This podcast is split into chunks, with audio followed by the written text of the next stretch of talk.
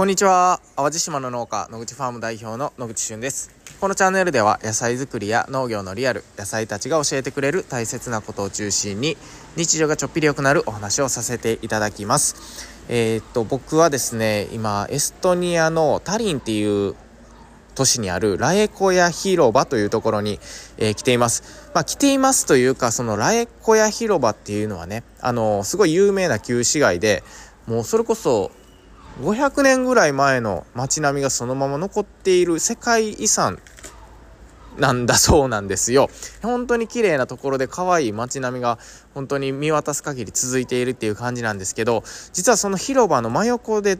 あの止まってましてあの世界遺産で止まってるっていうねもう人生初の体験を、えー、ここ数日しているんですね。で、今日はですね、朝起きて、えー、まあちょっと音声配信しようと思って、その広場をちょっとぐるぐる歩きながら、えー、お話ししていければなと思っておりますが、えー、エストニアとか、まあ、北欧ってね、朝普通にめっちゃ暗いんですよ。今朝9時10分ぐらいかな？9時10分ぐらいに、えー、これ、まあ現地時間で配信してるんですけど、えっとね、9時ぐらいまでほんまに暗くて、あのだから朝普通に2本とか6時7時とかに起きたらまあまあ何て言うんですかねあの明るいじゃないですか。まあ今の時期だったら6時ちょっとくらいかな。でもエストニアはねその9時ぐらいまではこう結構暗くて。でそこからね太陽が昇ってくるのかと思いきやもうどんより曇り空なのでいや、実はここもう5日間ぐらい滞在してるんですけど、まだ太陽1回も見てません。で、えっ、ー、と、夜はですね、実は3時半ぐらいになったらもう暗くなるんですよね。なので、実質日中ちょっとこう太陽の明かりというかこうね、あの雲が暑くて太陽はないんですけど、ちょっと明るいなっていうのは6時間ぐらいしかないという、まあそういった国です。なんかね、最初の方はもうめちゃくちゃ違和感あって、なんかずっと夜やんっていう感じなんですけど、まあ、5日目になると大体ちょっと慣れてきたかなというところです。ということで、えー、今日もですね、え北欧のエストニアからたまたま聞くラジオ元気にやっていきましょう。はい、えー、今日のテーマはですね、えー、知るっていうのは本当に大切だよというお話をさせていただきます。え知るね、情報を目で見たりとか聞いたりとかね、実際に触れてみたり、えー、これっていうのがもう本当にね、あの自分で情報を取りに行ったりとか実感するっていう感覚、えー、これがね、本当にいかに大切かっていうのをね、えー、ちょっと思ったので、ちょっとそのお話をしていきたいなと思います。えまあ僕農家なんで、やっぱりこう海外に来ても野菜とかってすごい気になるんですよ。うん。でね、えっ、ー、と、まあ、このライコヤ広場にある、まあ、近くに、まあ、タリン駅とかっていうのもあるんですけど、まあ、あの、そこの近くにね、まあ、大きなスーパーがあって、えー、そこのスーパーの、なんていうんですかね、野菜コーナー、えー、ちょっと数日前かな、ゆっくり見てきました。で、えっと、まずそこで気づいたのが、もうエストニアってね、あの、企画がないんですよ。企画。あの、日本の野菜売り場ってね、もう見渡す限り、まあ見渡す限りってちょっと大げさですけど、なんか同じような形の、まあ、野菜だったりだとか、それこそこう綺麗な野菜が整った野菜みたいなのがずらっと並んでいる、山盛りにされているみたいなこうイメージがあるんですけど、まあ、このエストニアっていう国でね、まあ見て最初に思ったのが、うわ、もうこう形も、何て言うんかな、形も大きさももうバラバラすぎて、えー、もう収穫できたもの全部並んでますっていう状態なんですね。で、えー、まあ、玉ねぎとか、えーとまあ、僕らたくさん育てているので玉ねぎとか見てもねほんとめちゃくちゃでかい玉ねぎもあれば本当に何やろな親指の一回り大きいみたいなそんなんも一緒に売られてるんですよ。で、まあ、なんでこんなことが可能なのかっていうとねほとんどの野菜が量り売りなんですね。なので自分の欲しいサイズを手に取って、えー、まあそれを測ってえー、自分でそのレシートを受け取ってこれはいくらだったみたいな、まあ、そういった話になるんですけど、まあ、なのでこう生産者にとってはね本当に自分が育てたもの、えー、ほとんど全てをあの出荷できている状態なのかなと思っています。でね、まあ、その品質はどうなのかなっていうところなんですけどこれはですねさすがにちょっとこう、まあ、雪が降る国とか、まあ、そういったこともあるでしょう。あの気温がこうねずっと低いっていうのもあると思うんですけど品質はねもう圧倒的にもうこれはまあ見た目のですよ。見た目の品質はもう圧倒的に日本の方がいいのかなと思ったりします。でえっとあとはその何て言うんですかねこうエストニアの方の多分こう人間性というかこう国民性環境もあると思うんですけどね。すごいこう野菜とか果物を大切にしてるんじゃないかなってあのその売り場から感じるのは結構なんか僕らが見るとあちょっと傷んでるなとかねえー、あこれ さすがにこれ出荷したらあかんやろみたいなのって割と並んでたりするんですけど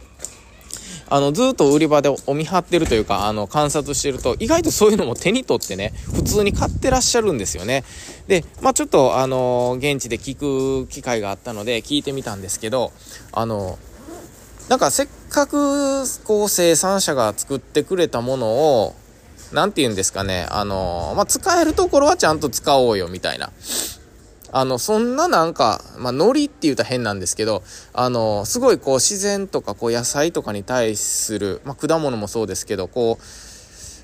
理解があるって言うたらいいんですかね。なんかこう、やっぱりこう、フードロスとかもすごい多分気にされてると思いますし、せっかくこう、自然の中で育った野菜だから、あの、自分たちがちゃんと買って、あの、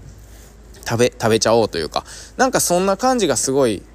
なんか僕には伝わってきましたね。で、えー、まあこれがね、どっちがいいとか悪いとかっていう話ではないんですけど、例えば日本だとね、あの、何日か経ったらもうそれが廃棄になってしまったりとか、えー、まあ生産者、まあ僕たちの立場からすると、あの、まあ例えば流通に乗せた時に形が悪い、えー、野菜はもう農園の中で廃棄してしまったり、訳あり品として出品したりとかっていうのもあるんですが、一般的に日本はね、やっぱりこう形とか姿とかね、えーそういったところがもうめちゃめちゃやっぱり審査が厳しいっていうんですかね。まあ、なのでそこを、まあ、圧倒的にクリアしないと、えー、ていうかお金に変わらないんですけど、まあ、こうやってこう、他の国のスーパーとかを見るとですね、その国の中でどんな風に流通されているのかなっていうのがね、あの、めっちゃ分かりやすくて勉強になるなと思っています。で、あと気づいたことで言うと、結構やっぱりこの国オーガニックの野菜が多いんですよ。で、えっ、ー、と、日本だとこのオーガニックの野菜っていうのは多分、本当10%も絶対流通してないって言い切れるぐらいあのほとんどないんですけど、まあエストニアどうだろうな、多分50%ぐらいはオーガニックなのかなもっとあるかもしれないですね。で、ちゃんとオーガニック認証みたいなね、あの、国で定められた、あの、マークというか、まあそういったものもあるんですけど、あの、日本に比べてね、あの、ものすごいその認証を取るのもハードルが高いらしく、あの、本当にいろんなことをクリアしないとそのオーガニック認証を取れないということで、まあ、エストニアはね、まあそういったこう、なんて言うんですかね、あの、まあ、国の、国としても、まあそういったオーガニックを推し進めているんじゃないかなと、えー、まあそんな風に思いました。で、えっ、ー、と、エストニアについて2日目ですね。2日目に、あの、シレとアラーっていうね、ご夫妻が経営されている農園に僕お邪魔させていただいて、本当にいろいろ、えー、楽しい時間というか、あの、いろんなお話をさせてもらってね、情報収集させてもらったんですけど、えっと、彼らが言ってたのは、やっぱりオーガニックっていうのは、あの、みんなが求めているんだと。あのエストニアの方もヨーロッパの方もオーガニックっていうのは本当にみんなが、えー、求めているんだけどそのオーガニックじゃあオーガニックを、あのー、の野菜とかね、まあいろんなものを作って出荷した時に、値段がやっぱり合わないと。でね、まあ僕も農家だからわかるんですよ。そんなのオーガニックってそんな簡単にできないし、すごい時間をかけて試行錯誤しながら一つのね、野菜っていうプロダクトを、あのー、なんていうんですかね、あの、育て上げるんですけど、あのそのね、プロセスを何て言うんですかね消費者が知らないというか、まあ、なのであの消費者はオーガニックオーガニックって声を大にして言うのにちょっと高かったらこれ高いですとかね。例えば普通の野菜の3倍なんてしたら全然買ってくれないとか、まあ、なんでそういったところがすごいあの、まあ、農家としてはどうかと思うみたいな話をしていて確かに僕もその話を聞いてからスーパーに行ったんでオーガニック野菜ってねそんなえっと普通の野菜の2倍とかするわけではなかったんですよね。で玉ねぎのえー、ていうんですかね、オーガニックとかも、あの、例えば、うちで販売している玉ねぎと、そんな遜色ない値段というか、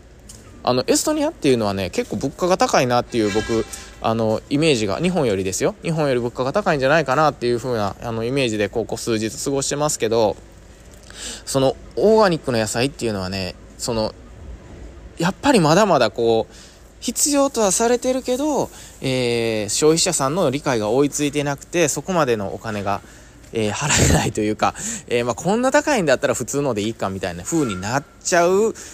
ていうところがね、ちょっと日本とも結構似ている部分あるんじゃないかなと、え思ったりしました。で、えっと、まあ、あの、これね、本当にどっちがいいとか、あの、生産者が良くて消費者が悪いとか、そんな話をしたいわけじゃないんですけど、まあ、こうやってね、えー、本当に自分の目で見てね、自分の国と比べる。で、エストニアってこういう国だよと。エストニアの野菜ってこんな感じだったと。で、日本の野菜ってどうだろうとか日本の流通ってどうだろうって見た時にあのこの違いを知ることでもちろんこの北欧の考え方何、えー、て言うんですかねその無駄をなくしてあのみんなで農家さんを支え合うというかあのやっぱり食料がやっぱ冬の間育てられないっていうこういうなんてボトルネックというかまあそういったこともあるからきっとそういう思考というか環境になってくるのかなと思うんですけど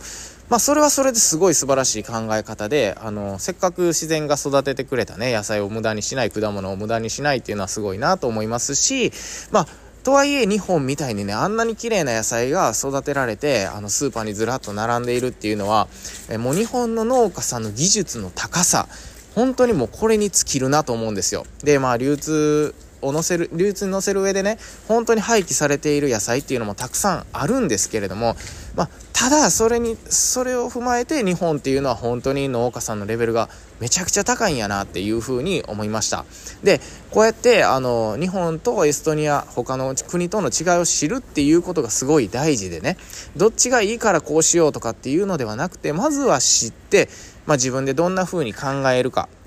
ね、これはもう本当に皆さんの自由というか、もう僕もそうだし、これからどうしていこうみたいな、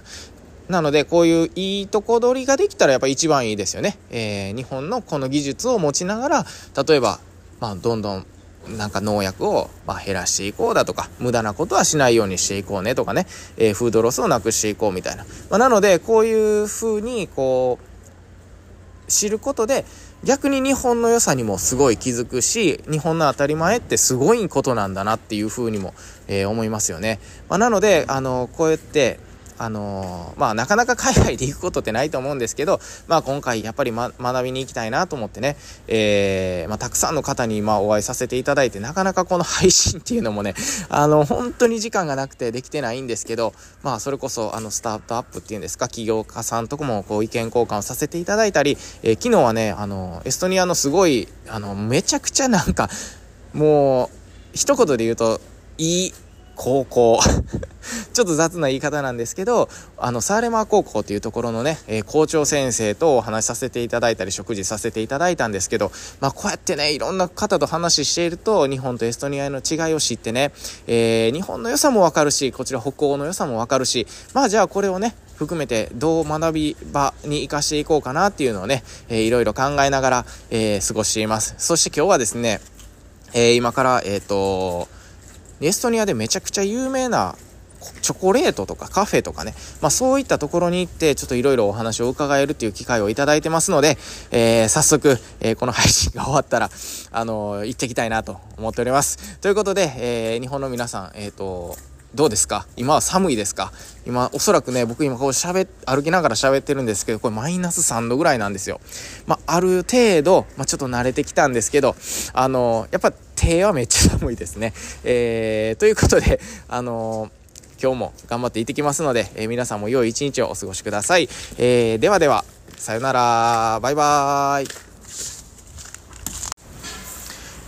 はい、えー、最後にお知らせをさせてください。えー、日本時間の11月30日に、えー、僕たちエストニアに来ている仲間と一緒にですね、えー、ライブ配信をしたいなと思います。え、11月30日夜8時からとなっておりますので、エストニアってどんなところなのかとか、え、僕たちが作ろうとしている新しい学びは、え、それってどんなことができるのみたいなことをね、え、ちょっと時間をとって、え、皆さんにお伝えできればと思いますので、ご興味ある方、え、概要欄にリンクを貼っておきますので、チェックしてください。それではまた次回お会いしましょう。バイバイ。